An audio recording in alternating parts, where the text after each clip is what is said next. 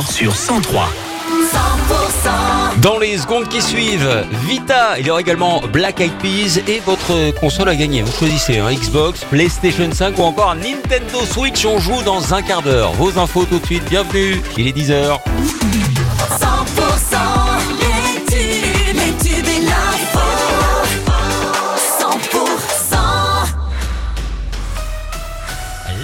100% avec Pauline Chalère. Bonjour. Bonjour Wilfried, bonjour à tous. Pneus et lisiers ont été déversés tôt ce matin devant l'usine Danone à Villecontal-sur-Arros dans le Gers. Action coup de poing des agriculteurs en colère alors que l'usine est passée au végétal. Les agriculteurs qui sont ensuite partis en convoi direction les Hautes-Pyrénées en passant par Tarbes notamment pour rejoindre ensuite Pau en Béarn où d'autres cibles ont été désignées. La mobilisation aussi des postiers de Mirande qui entament leur 21e jour de grève. Ils dénoncent notamment un des suppressions de postes.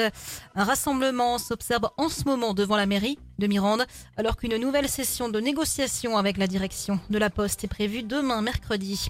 Une nouvelle réintroduction de bouquetin aura lieu à l'été prochain dans les Pyrénées ariégeoises, annonce du parc naturel régional, événement qui aura lieu à Oustou, dix ans après le premier lâcher de bouquetin, c'était en 2014. Les derniers résultats en championnat de l'US Montauban auront eu raison de l'entraîneur des avants. Euh, le staff de Sapiac a décidé de la mise en retraite de Florent Vizorek de son poste d'entraîneur. Avec 5 défaites en 6 matchs, euh, l'US Montauban est 12e au classement de Pro D2. Et puis Villeréal dans le Lot-et-Garonne défend les couleurs de Nouvelle-Aquitaine à l'émission Le village préféré des Français. Euh, L'Occitanie est représentée par Collioure dans les Pyrénées-Orientales. Les votes sont ouverts jusqu'au 8 mars.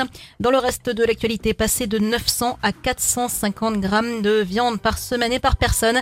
C'est ce que préconise une étude du réseau Action Climat et de la Société française de nutrition parue ce mardi.